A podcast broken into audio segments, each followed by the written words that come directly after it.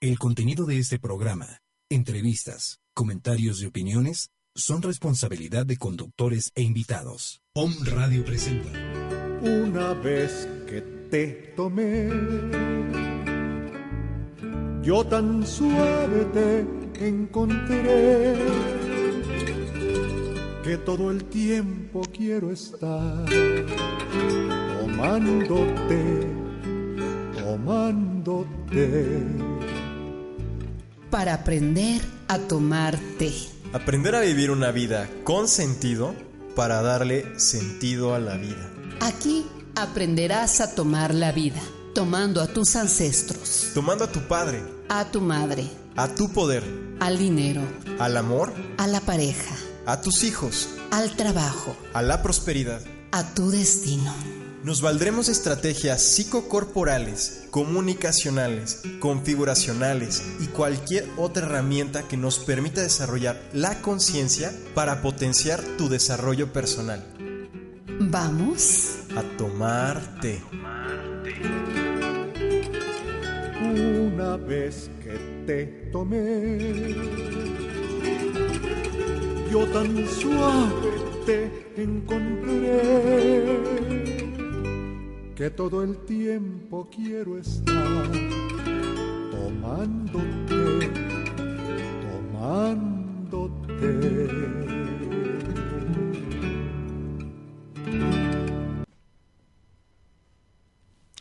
¿Qué tal? ¿Cómo están? Muy buenas tardes. Ya empieza a hacer calorcito. Aquí estamos este lunes ya. La primavera ya quiere tocar nuestros corazones. Estuvimos, como que todo es perfecto. Las estaciones tienen un porqué y ahorita estamos a punto de, de, empezar a, a, florecer.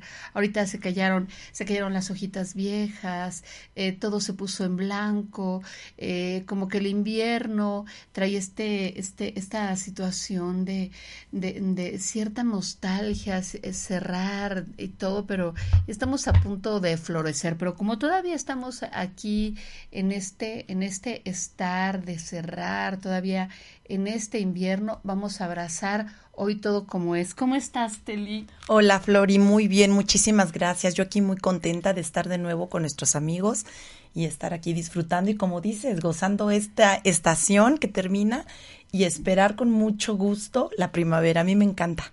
Sí, sí, sí, ¿no? Como que todo es hermoso. Pues todo es hermoso. En invierno te abrigas eh, y en primavera ya te empiezas a despojar, como decía un amigo muy simpático, de tus textiles. empiezas a estar ligero y todo y empieza todo a ponerse verde, pero todo tiene un porqué. Eh, eh, es importante que tengan presente que este, este programa se llama Radio Catarsis, está dirigido por Miguel Ángel Aragón Saavedra, que está en Chiapas, no tarda él en conectarse. Y eh, eh, eh, vamos, lo, lo, la intención de este programa es despertar con herramientas terapéuticas que nos ayuden, como es, es, es la terapia gestal, las constelaciones familiares, este, todo lo que tiene que ver con la psicocorporalidad y todo eso. A, hace poco estuvimos en un taller padrísimo, ¿verdad, Teli? Ay, estuvo encantador ese fin de semana, Flori. Sí. Súper enriquecedor. De verdad que en dos días creces de una forma impresionante y te das cuenta, Flori. Te das cuenta, te caen muchos veintes. Sí, te das cuenta de muchas cosas. Y, por ejemplo, bueno, de lo que trató, ¿no? Que todos decían, a mí me impresionó eso. ¿Cuándo vamos a empezar a trabajar la pareja? Pues con los padres. Claro. ¿No? Claro. Y ya teníamos ratito empezando a trabajar con eso. Nos decía Claro. Miguel, pues ya estamos trabajando, ya estábamos trabajando con nuestros padres, ¿no? El padre y la madre. Claro, sí. Eh, en realidad, eh, el tema eh, de pareja empieza por estas figuras que, que nosotros vemos. Y hoy vamos a hablar eh, de eso.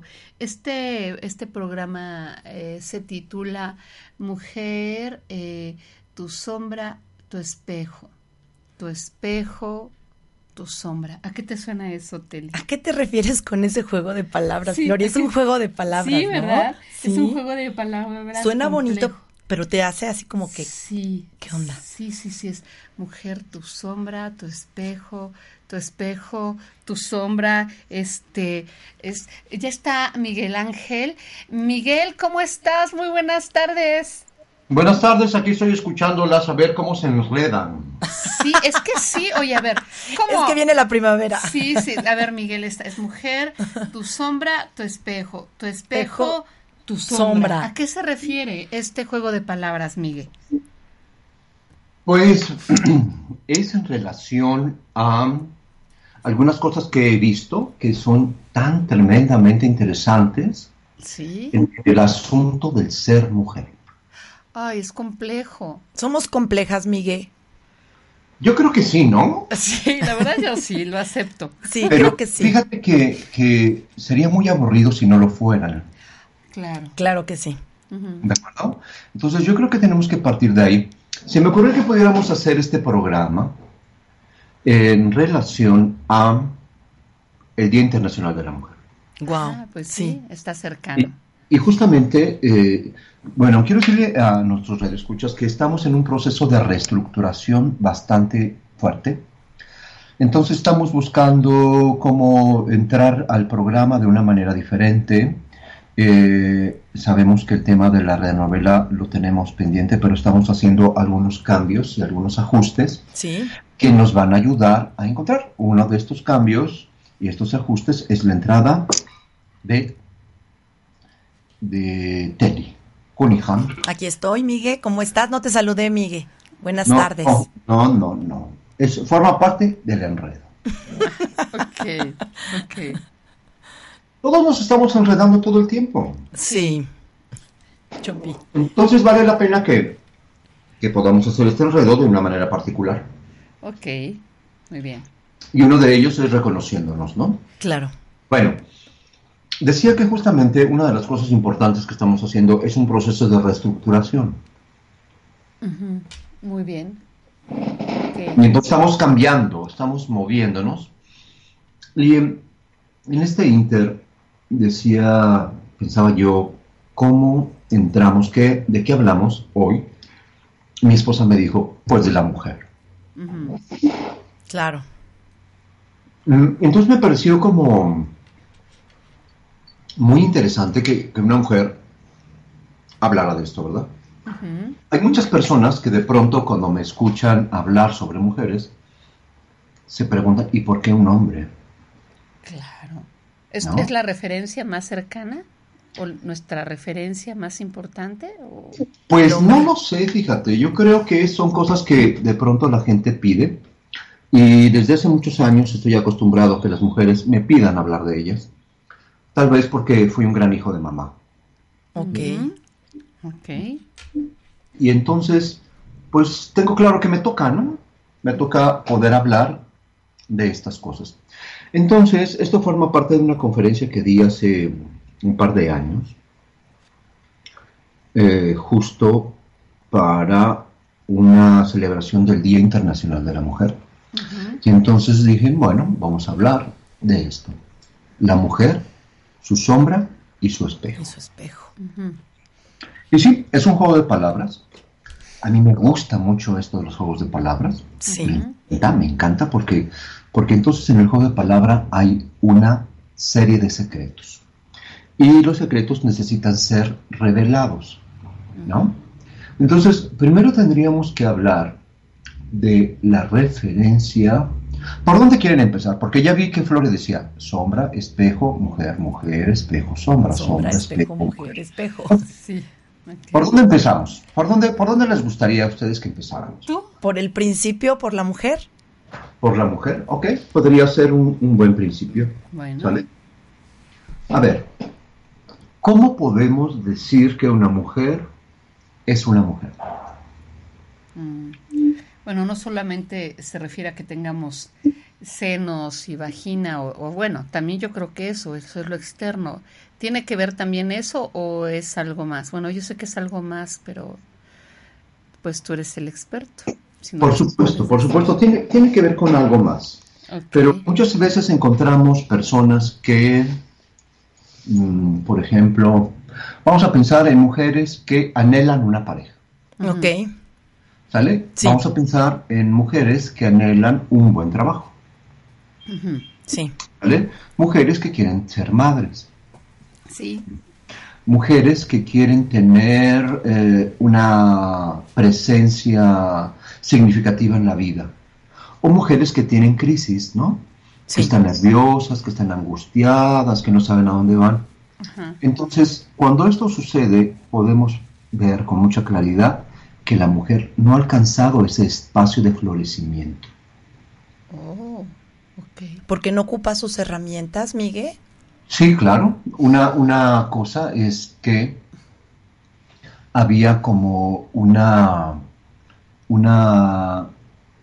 Es como poder ver que la mujer sí no ocupa sus herramientas. Sí. ¿No se empodera? ¿O de qué? ¿No se empodera? Sí, podemos decir eso. La mujer no se empodera, la mujer no usa sus herramientas. ¿Qué más? ¿Qué más, mi flor? Pues eh, yo creo que una mujer no se da cuenta el tremendo potencial que tiene, eh, porque justo como es co-creadora, aunque no sea mamá biológicamente, siempre tiene esa semilla de crear, a lo mejor no se da cuenta de toda la fuerza que tiene. Entonces, yo creo que eso es importante verlo, ¿no? Porque eh, eh, todas estas cosas que mencionaste, yo creo que en una mujer nos pasa estas mismas cinco cuestiones de ser mamá, de realizarse, a todas nos ha pasado, de tener una pareja, a todas nos ha pasado. En una sola mujer tenemos todas estas como expectativas o necesidades, ¿no? Sí, pero no sabemos la, en la cajita de herramientas qué herramientas tenemos, ¿no? Es a lo que te refieres, ¿no, Miguel? Claro, es el espacio de la trascendencia. Ok. Es decir, ¿cómo podemos saber cuando tenemos esta, esta capacidad o esta posibilidad de poder tener este desarrollo que nos permita ser plenas, ¿no? Sí. Entonces, yo creo que, como dicen ustedes, siempre hemos tenido un asunto con, con esto o con lo otro, ¿no? Es decir, con el trabajo, con la maternidad, con la pareja, con sembrar, por ejemplo, ¿no? Sí. Eh, entonces tenemos varias, varias cosas que tenemos que darle una mirada para que podamos entender algo muy importante, la herida femenina. Ah, mira. ¿Cuál es esa herida? ¿Cuál es la herida femenina? A mí me duelen muchas cosas, pero ¿cuál es? Sí, eh, la herida femenina depende de muchas cosas. Es decir, tendríamos que pensar, ¿por qué eh, las mujeres se sienten tan insatisfechas? Hemos visto mucho esto en Puebla. ¿vale? Sí, Hemos hecho varios, yo creo que muchos, muchos eh, momentos en Puebla en donde nos hemos encontrado, en donde hacemos las videoconferencias, hemos hecho los talleres, y está plagado de mujeres solas. Sí. Mujeres exitosas, la mayoría. Tienen trabajo, tienen prestigio, pero se encuentran solas. Sí. Y entonces esto es algo que le da a las ciudades una, una posibilidad muy particular de un manejo, ¿no? Es decir, lo que sucede aquí es como esta dificultad para que eh, las mujeres puedan tener como este potencial desarrollado pero entonces tiene que ver desde esta herida femenina. Muchas mujeres hoy en día de las grandes ciudades son mujeres que dicen no necesito nada. Ah, ok. O sea, no necesito, yo tengo trabajo, tengo muchas cosas que hacer, tengo mi camioneta, tengo mi coche, tengo mi casa. ¿Sale? Sí. Y muchas dicen tengo mis hijos. Sí. Soy, soy madre soltera. No necesito nada. ¿Sí? Claro es un hombre para que me haga la chamba, pero nada más.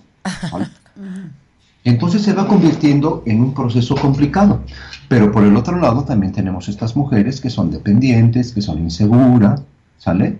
Que no tienen un buen trabajo, que se sienten oprimidas, que se sienten explotadas, que no les queda otra alternativa más que estar en ese trabajo, o mujeres que no saben qué quieren de la vida.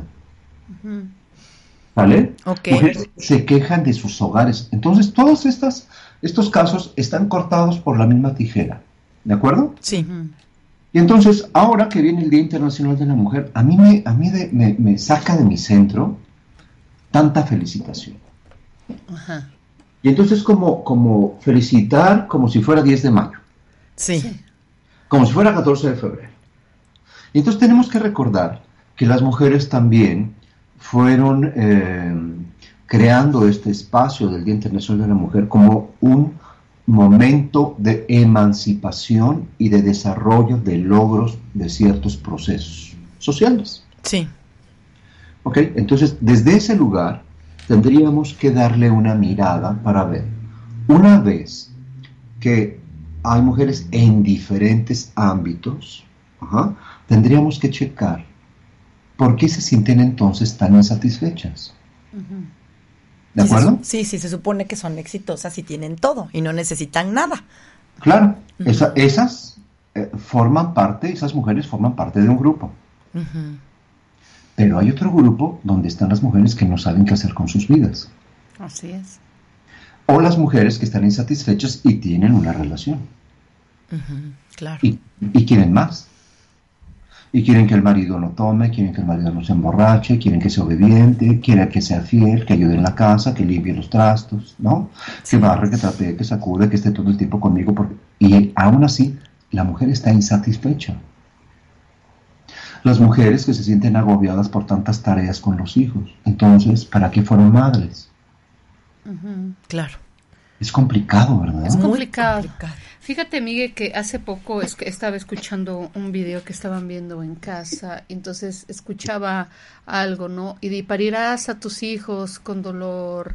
Entonces, como que hay una, mm, como, eh, yo ya escuchaba eso y, como que me estremecía escuchar, yo sé que son palabras que vienen en, la Biblia y todo, pero hablaba de una sentencia de, de que la mujer ya nace con esta herida, de que eh, de que va a sufrir, ¿no? Entonces, aunque si bien es cierto, ¿cómo le hacemos para aceptarlo, pero para no tirarse al piso y estar tanto en, en este estado de victimez que no nos ayuda, ¿no? ¿Qué podemos hacer con esto? Fíjate que las, las parteras y las dulas no piensan así. Muy bien. ¿Cómo, cómo ¿Qué tal? Eso es muy interesante. ¿Cómo?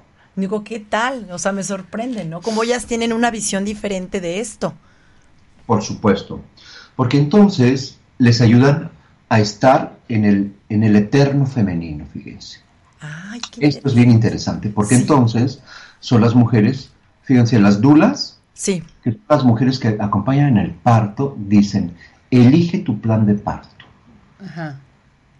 Y entonces a la mujer le dan una responsabilidad y no hablan de sufrimiento, hablan de una decisión. ¿Sí? Y entonces ¿Cómo quieres parir?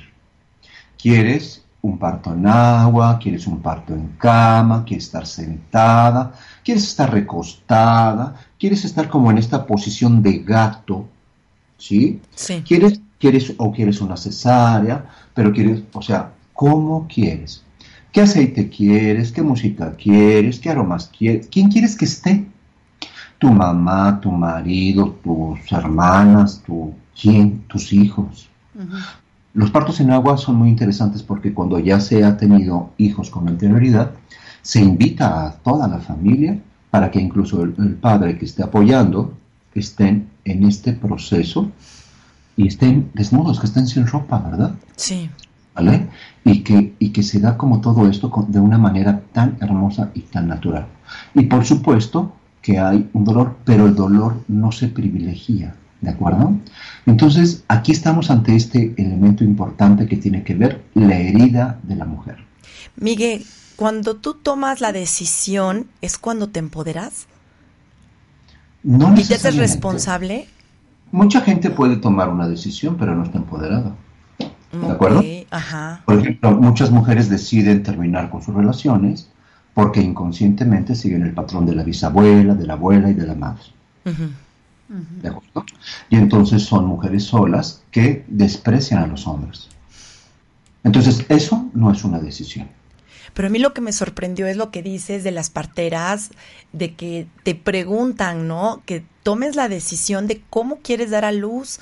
Eso se me hace increíble, se me hace como de mucha fuerza.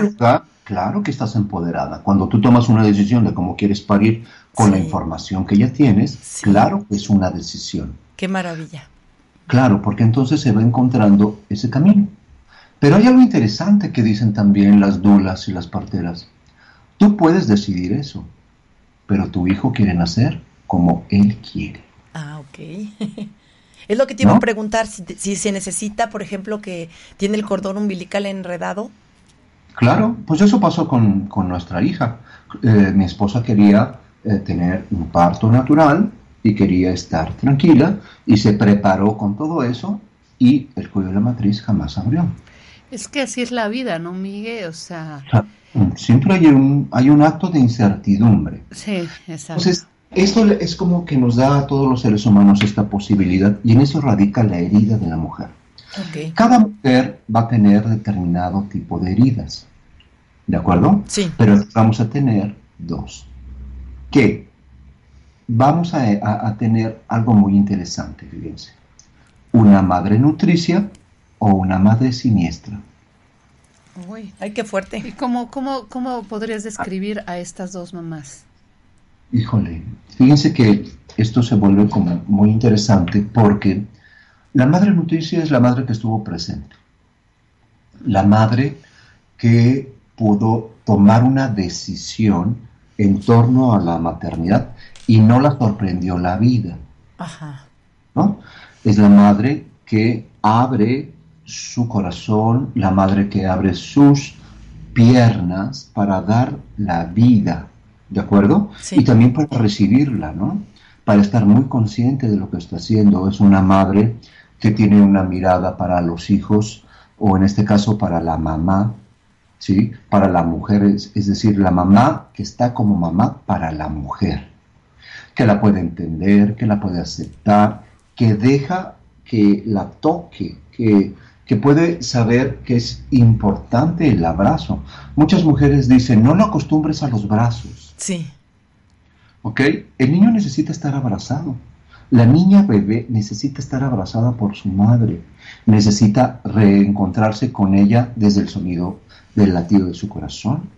Necesita reconectarse con ella desde el olor, desde la presencia, desde la temperatura, la textura de su piel una madre noticia es aquella que está preparada para ello.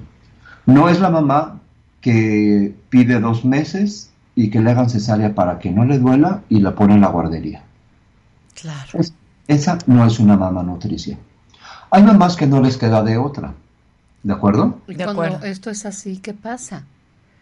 Que la mejor es mamá soltera, este, eh, tal vez es una mamá que la sorprendió la vida pero ama a ese bebé y tiene que salirse a trabajar, eh, porque si no, pues el bebé no va a comer. Entonces, como... Queda la herida, Miguel. O sea, el niño sabe y ella sabe, como dices, por las circunstancias que tiene que pasar eso y, y sabe que lo quiere, pero esa herida profunda queda, ¿no? Esa herida profunda queda, pero cuando la mamá está muy clara y consciente del amor, el tiempo de calidad que le brinda al niño es muy profundo. Claro. Muchas mujeres, por ejemplo, sus senos están eh, latiendo de leche y entonces lo que sucede es que esos senos que, están este, tan llenos de leche y empiezan a gotear es porque el niño está llorando porque tiene hambre. Entonces, cuando se, la mujer tiene el espacio para trabajar y va a casa y eh, saca leche, la refrigera, la bendice, toca al niño, la niña, lo mira, lo abraza, lo besa, está para él, entonces la herida no es tan grave. Claro, ah, perfecto. Ajá, aquí tenemos que darle responsabilidad a las mujeres y no tanto a las instituciones, porque cuando las mujeres estén vibrando en eso, van a cambiar estas instituciones que están eh, pero, pero para, para, para la porquería. ¿Se explicó? O sea, todo este sistema neoliberal nos ha confinado a cosas terribles. ¿Se me explicó? Sí, sí. Es decir, ayer fui a comer con mi esposa a un restaurante X de una cadena. Sí. Y entonces era un restaurante nuevo que ella quería probar y dije, bueno, vamos. Y entonces nos, encontramos con un cadán, con un restaurante con gusto a nada. ¿Con gusto a qué, perdón? ¿A nada? A nada. La comida no sabía a nada. Ah, Ajá, ay, qué terrible. ajá. Sí, claro. Entonces es esto, ¿no? Es como, como cuando se va haciendo como esta cadena comercial, cuando las cosas se, se supone que deben de saber o se hacen de una manera determinada, pero no tienen este gusto por el cuidado individual. Es lo mismo que con una mamá que le pone intención de amor a un hijo. Exacto. Has entendido perfectamente bien la analogía. Sí, radica en la intención. Sí, Todo radica en la intención, la posibilidad de estar. Sí. ¿Cómo sería entonces una madre siniestra? Pues las que de repente una mamá siniestra es la que también a lo mejor se embarazó sin querer, entonces se le hace muy fácil encargar al hijo con la abuela, pero pero porque eh, y, y ya se va luego luego al gimnasio, a lo mejor eso podría ser una mamá siniestra. Claro, una mamá fría, una madre calculadora, una madre que no tiene tiempo, que no tiene disposición, que no piensa en los hijos, que piensa en ella, ¿no? Sí. Dice que, que quiere llevar a los niños a una guardería porque entonces necesita eh, resolver algunas cosas, tiene que trabajar en la mañana, en la tarde, en la noche, hacer, subir, bajar, porque, porque tiene muchas cosas que hacer. Entonces la pregunta es, entonces, ¿para qué quiere ser mamá? Claro. ¿Ok? Una mamá que no tiene esta disponibilidad, una, una, una, una mujer, por ejemplo, eh, alguna mujer que dice, este, no, pues date tu tiempo, ¿no? O sea, date tu tiempo, date tus escapadas, no todo es estar ahí encerrada, enclaustrada. Entonces, la pregunta es, ¿para qué quieres ser entonces mamá si no tienes disposición? Claro. Pero Claro. Una cosa es ser mamá fría, pero la madre siniestra es calculadora. La madre siniestra hace cosas para manipular a los hijos y, perdón, ponerlos en contra de los demás.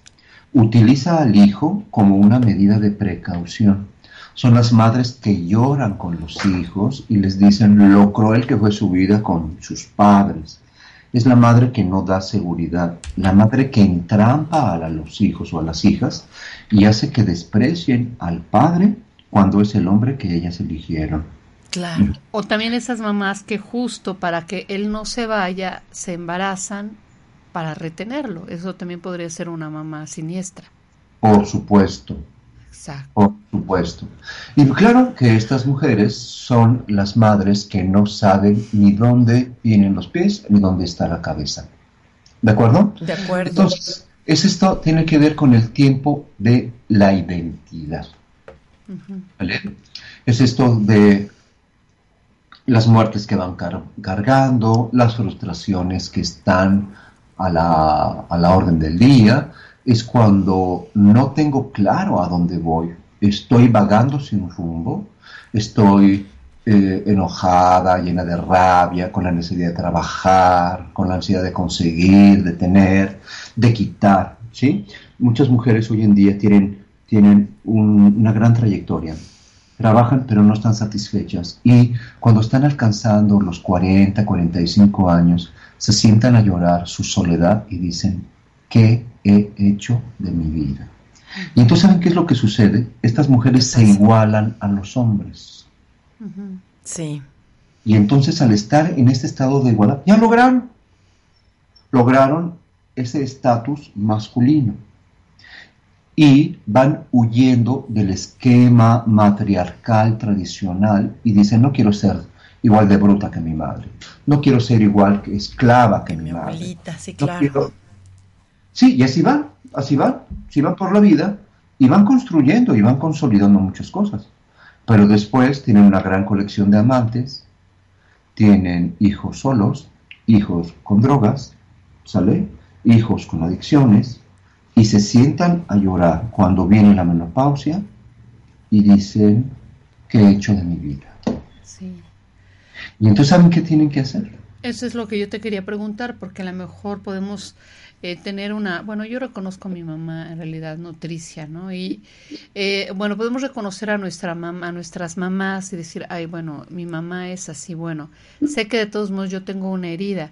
¿Cómo, cómo curar esa herida? Aquí lo que tenemos que hacer es voltear a ver a la mamá. Primero que todo. Ver a nuestra madre. Ver a nuestra madre, sí. Ver a nuestra madre. Y entonces, esta mujer que ha llegado a esto necesita limpiar el canal de comunicación con su mamá y, escuchen muy bien esto, no ridiculizar a tu madre. Claro. Wow, está muy fuerte. Ujú. Pero sí, Sí, porque muchas mujeres han ridiculizado a sus madres sí, y han dicho solamente sabe hacer sopa. sí. Y eso es una labor muy noble. Claro.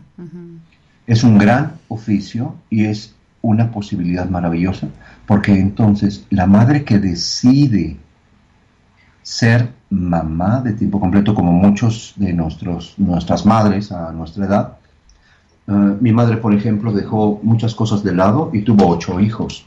Sí. ¿no? Y cuidó a los cuatro hijos de su marido, ¿no? Eh, entonces, de una o de otra manera, muchas veces eh, su esposo se quedaba encerrado cuando sus hijos hacían una diablura y mi mamá llegaba y decía, o vas tú o voy yo. Ajá. Y eso a mí me, me impactaba mucho de mi mamá. Dice, wow. O sea, yo la veía yo decía, órale, mi madre, ¿no? Sí. O sea, con toda esta facilidad, porque entonces su, su esposo no la iba a dejar sola. Porque habían hecho una diablura, ¿no? Sí. Que, si, que es que si ya se robaron esto, que si ya se emborrachó, que si ya chocó. Mi mamá hacía eso con los hijos de su marido. Y su- los hijos de su marido no supieron valorar esto. Y no lo supieron valorar porque ellos tenían una herida muy grave con su propia madre. Ah, mira. ¿Ok? Entonces, esto es muy interesante porque eh, nos da la posibilidad de, de, um, voltear a ver lo que necesitamos mirar para que eh, podamos encontrar un sentido claro de nuestras propias vidas, ¿sale? Sí. Entonces, ¿cómo ver la, a mamá? Es decir, no ridiculizar a mamá, valorar lo que mamá hace. Y si mamá sabe cocinar muy bien y sabe hacer estofado, sopita de fideo, acelgas, tamales, garnachas, sopes, pambazos, cenas, eso me parece sumamente hermoso. Miguel, y aparte, ¿cómo te apapachan cuando estás enfermito? ¿Cómo te cae bien una sopita? Tú puedes decir, ay, hace sopa o lo- todas las cosas deliciosas que has dicho. Eso cómo te alimenta el alma, ¿sí o no? Claro. Siempre cuando estás enfermito lo que quieres es a tu mamá. Cuando estás en un peligro, ¿qué es lo primero que dices? Ay, mamá. O sea, eso se me hace tan lindo, tan... Claro. Eh, Tan decimos, Madre rico. Santa. Sí. Es la presencia. Ay, madre mía. Sí, y ese caldito y esa sopita, ese, esa, esa cobijita que te ponen en los pies y que ellas te hacen ver tus necesidades. Y ay, mijita, por favor, no tengas los pies fríos, tápate, descansa. Oye, eso te lo dan las madres, es maravilloso porque te volteas a ver tus necesidades y muchas veces no lo valoramos hasta que ya no están con nosotros. Sí, yo creo que eh, tienes mucha razón.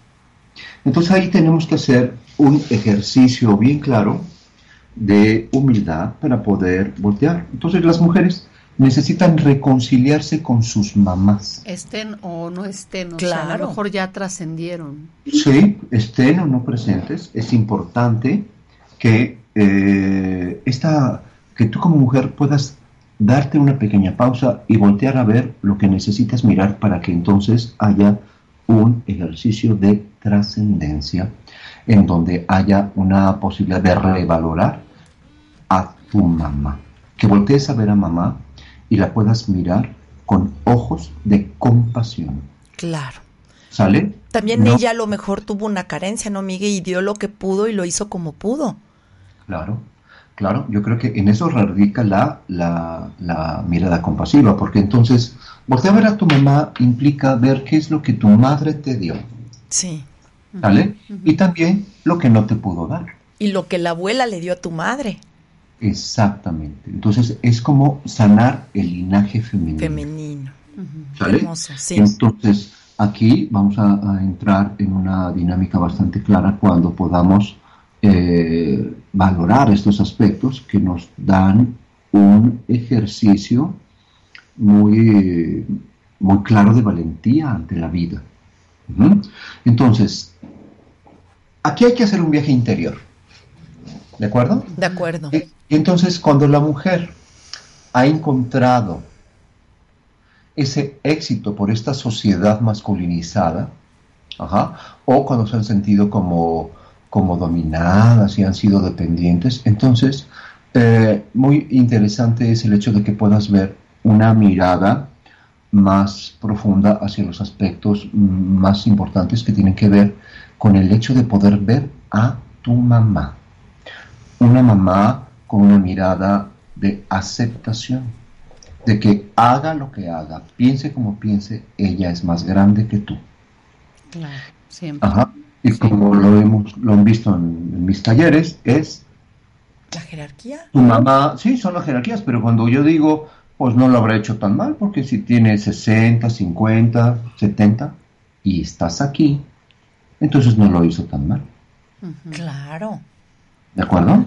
Sí. Entonces es como voltear a ver eso, porque entonces cuando nosotros llegamos a este punto o las mujeres tienen esta posibilidad de poder vivir lo sagrado femenino y poder valorar estos asuntos desde la perspectiva de la mamá, entonces eh, puedes ver esto, pero ¿saben que No se puede ver sin la sombra.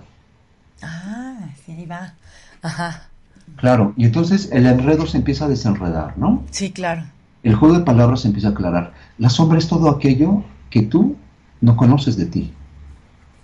La sombra es aquel espacio en donde tú mandaste al cuarto oscuro aquello que no te gusta de ti. Claro. Aquello que, que si no estuviera presente, tú no estarías viendo lo que necesitas ver. Es decir, es necesario que entras al cuarto de las sombras para ver qué es lo que mandaste hacia allá. Y tienes una vida placentera y de confort pensando en que estás haciendo lo correcto como mujer. Y lo escondes, Migue, para que no te duela. ¿No quiere uno ver? Exacto, lo escondes para que no te duela. Lo mandas justamente a ese asunto de la sombra. ¿Ok? Ok. Pero la pregunta es, ¿cómo, ¿cómo hacer esto de la sombra? ¿no? Porque entonces mucha gente a mí me pregunta, pero a ver, ¿pero cómo es esto de la sombra, verdad? Sí. Bueno, pues la sombra, qué, qué chistoso que las dos dijeron sí. Sí, estamos bien sincronizadas. Sí, Van varias sí. cosas que decimos Sí, al mismo, tiempo. ¿Ya ves? Sí, sí. sí. Ok, vamos, voy a poner un ejemplo. Sí. Ah, vamos a pensar en alguien que que perdió dinero. ¿Sí? Una, mujer, una mujer que perdió dinero. Y entonces manda a llamar a un abogado y quiere que le ayude a ver que hizo un mal negocio o que hizo una mala inversión. Y entonces se da cuenta que ese dinero lo ocupó de una herencia que no repartió. Entonces vamos a suponer que mueren los papás y la dejan a ella con, como, como la albacea y hay cinco hermanos y ella se queda con el 25% y lo demás lo reparte. Ajá. Eso es la sombra, Ok. ¿de acuerdo? Cuando alguien tiene una pérdida, por ejemplo, eh, es como, como, como alguien que choca, ¿no? Alguien que se cae, alguien que se accidenta, alguien que hace, entonces se pregunta, dice, ¿por qué me pasa todo esto? Y entonces hay que ver en el cuarto de la sombra para ver qué es lo que mandaste para allá. Y no estoy reconociendo que lo estoy excluyendo. Y estás Sí. peleando con... Bueno, más bien estás peleando, más lo estás evadiendo, ¿verdad?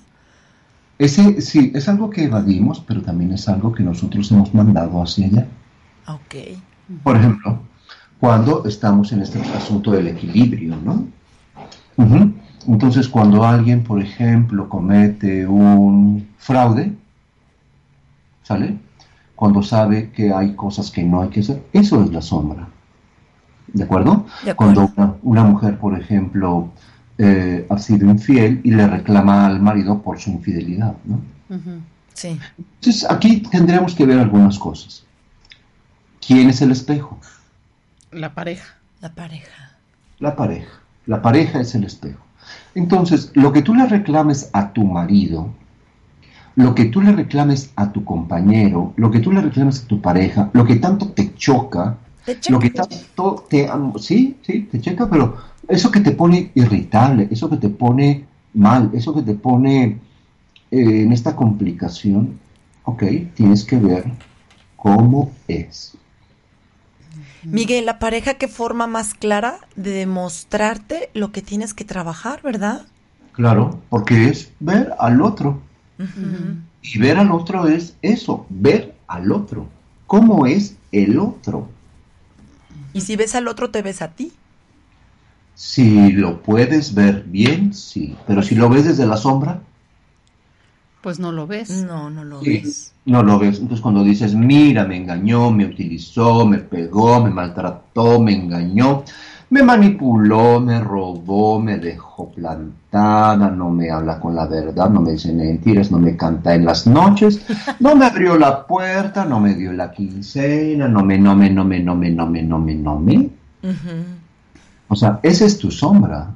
Es decir, eso que tú ves que tanto te molesta en el otro es como, eh, esto es un ejercicio muy interesante, es ver, ¿qué hice yo para que esto sucediera? Claro. Si tenemos, por ejemplo, hubiera una pareja con adicción, una pareja que a lo mejor de repente conquista y al poco tiempo se va, ¿no? Todo ah. eso obviamente son asuntos no resueltos que te pertenecen, bueno, no a ti, sino a mí como mujer o, o a las personas que demandamos una situación tiene que ver, se está presentando ahí para sanarlas, porque la gente bien se puede quedar como veíamos en el taller eh, en la víctima donde estoy eh, dejé todo en las sombras y con llave y yo solamente estoy viendo en el otro y lo estoy culpando y responsabilizando de algo que tengo que ir al cuarto de sombras y hacerme cargo de eso. Pero debe ser muy doloroso abrir esa puerta y enfrentarnos a esas sombras. Qué miedo. Cómo cómo hacerle por supuesto. Por supuesto que da miedo y por supuesto que nos cuesta trabajo. Porque entonces eh, es una parte muy eh, compleja en donde vemos estos asuntos que no sabemos eh, cómo manejar. Me imagino Lo importante de esto es que el miedo siempre se va convirtiendo como en una, un semáforo de alertas. Ah, ok. Miguel, me imagino como el cuarto de Trevejos, que sabes que lo tienes que ordenar, que avientas cosas viejas, que avientas cosas sucias, que avientas cosas obsoletas y que sabes que está ahí, le echas una mirada y, vuelves a cerrar la puerta, ¿no?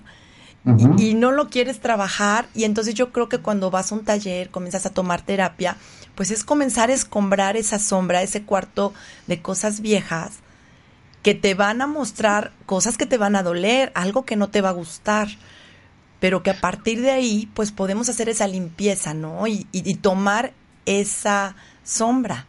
Oye, Miguel, mira, ya casi nos vamos. unos pasos como, yo sé que esto es un tema extenso y todo, pero unos pasos, eh, bueno, no sé si es la palabra concretos o algo, de cómo empezar a, a lo mejor a meter esa llave en ese cerrojo y abrir la puerta bueno, yo creo que primero es la decisión de sanar y dejar de culpar al otro, pero ¿qué se puede hacer más? Híjole, pues es que estos pasos están un poco complicados. sí, pero... Pero no, Flori, es que eso no se puede hacer. Tú, tú eres como muy, este... Voraz. sí, quiere, ándele. Usted es muy voraz. Ok. ¿No? Y entonces quiere que yo mande como como recetas para que la gente se sane. Así no se sana la gente. Bueno, entonces, entonces, bueno, primero, entonces, primero yo creo que todo es tener claridad de esto, ¿no? Recomendaciones, ¿qué te parece que lo podemos mencionar? A ver, ¿qué será recomendable? Ok, lo recomendable. Por ejemplo, vamos a pensar que esto que dice Flori, no, no, a ver, unos pasos para que veamos qué es lo que podemos hacer y entonces la mujer sea, ok, eso es la voracidad. Ok, bueno. Ok, perfecto. Entonces, vamos a tener esto como, una posibilidad muy interesante que nos pueda dar como un, un tema que, que esté como muy, muy ad hoc, pues, cuando eh, vemos esta voracidad, decimos, ok, reconocer esta voracidad, ¿no? Entonces, a lo mejor lo que puedes hacer es, ¿y cómo es esto, verdad? Consta que yo no dije voraz. Usted dijo voraz. Ok, entonces reconocete en tu voracidad. Y entonces empieza a ver algo que tú estás viendo en el cuarto de los trebejos, que tú mandaste ya la voracidad y ahora ya la sacas. Y empieza a mirar la voracidad. ¿Sale? Y entonces escribe la voracidad. Ah, eso está padre. Y entonces pregúntate, Flori, ¿qué tan voraz eres? ¿Cómo es la voracidad? Píntala, escríbela, haz una escultura y mira esa parte de ti que es mandado a la sombra. Ah, eso está muy bien. eso es algo de lo recomendable eh, que para mí me significa porque es como un paso concreto o tangible que yo, por ejemplo, si pinto un miedo o reconozco, por ejemplo, soy víctima, ¿no? Eh, entonces, si reconoces, vas al cuarto, sacas a la, a la víctima, ¿cómo se podría hacer una escultura de víctima? Yo creo que es muy interesante, ¿no? Porque ya lo pones afuera. Porque es que tanto te azotas, ¿no? ¿Qué tanto, ¿Qué tanto haces drama? ¿Qué tanto exageras? ¿Qué tanto le pones así como mucha crema a los tacos, ¿no? Y entonces resulta que nada más hay que pagar el gas y ya. es como abrazar, Miguel, en vez de rechazar y ocultarlo, abrazarlo y reconocerlo como parte nuestra. Sí, yo creo que también es aceptarlo. Ok. Y entonces cuando las mujeres puedan tener este equilibrio entre su sombra y poder trabajar con sus madres, entonces van a, vamos a tener un mejor mañana, un mejor presente, un mejor futuro, una mejor relación con el mundo. Muy bien. Perfecto. Y las mujeres nos van a ayudar muchísimo porque en ese sentido van a estar muy centradas y van a poder tocar el corazón de los hombres y de los hijos. Ay, qué bonito. Sí, es lo que nos dices mucho en los talleres. Tocar el corazón. Perfecto, pues eh, ya faltan tres minutos para irnos. A toda la gente que nos esté escuchando y todo, ojalá que se mantengan y que nos vemos en, en, una, bueno, en nuestro próximo programa y todo, eh, para que estén pendientes porque vamos a tener un taller que nos va a permitir sacar a, a este de este cuarto de sombras a, estas situaciones que tanto nos afectan para poder sonarlas. Entonces, manténgase sintonizados. Eh, Miguel, ¿alguna literatura o algo que nos podrías ir recomendando que la gente pudiera a lo mejor leer? No sé si te estoy pidiendo mucho o algo que... Bueno, Clarisa Píncola Estés escribe un par de libros maravillosos. Uno de ellos se llama Mujeres que corren con lobos. Ah, Perfecto. y trabaja desde la metáfora. Ok y, todo este proceso de la psicoterapia junguiana. Eh, y tiene otro que se llama, uh, no me acuerdo cómo se llama, Liberando a la diosa, creo. Perfecto, ok. Este, espérame, creo que lo tengo por acá. Sí, pero ah, no, no, se llama Desatando a la mujer fuerte. ¿Cuál? ¿Cuál? Desatando a la mujer fuerte. Oye, está muy bien. Pues mira, yo creo que eso es muy bueno que la gente ya tenga a lo mejor un título para que pueda empezar a conocerse. Yo leí algunos cuentos de Clarice porque habla de como de los cuentos de hadas, ¿no? Una cosa así. Entonces, este, pues hay que hay que hay que leer. Pues ya nos vamos, Miguel, este, pues Y estamos pendientes, ¿no? De los próximos talleres para que nuestros vamos a, vamos a hacer un taller de cerrar ciclos. Cerrar ciclos, sí. Así es próximamente. Pronto vamos a hablar de eso, yo creo que el próximo lunes. Ok. Sí. Entramos en, materia para que tengamos fechas y qué es lo que vamos a hacer. Y hablemos del taller, que eso es súper bonito, muy interesante. Ah, muy Me interesante. Parece muy bien, Miguel. Pues muchas gracias. Saludos a, Claudia, saludos. Que, estés muy bien y a toda la gente, buen provecho si ya va a empezar a comer. Y pues nos vemos la, próxima semana. Y gracias por acompañarnos. Muchas gracias. Hasta luego, Miguel. Buenas tardes. Muy bonita tarde. Para ustedes, cuídense. Gracias. Hasta luego. Bye. Bye. Bye, bye.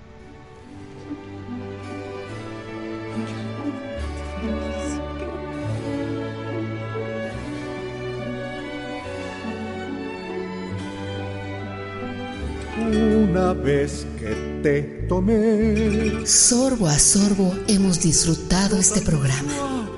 Esta taza ahora está vacía. Hasta la próxima.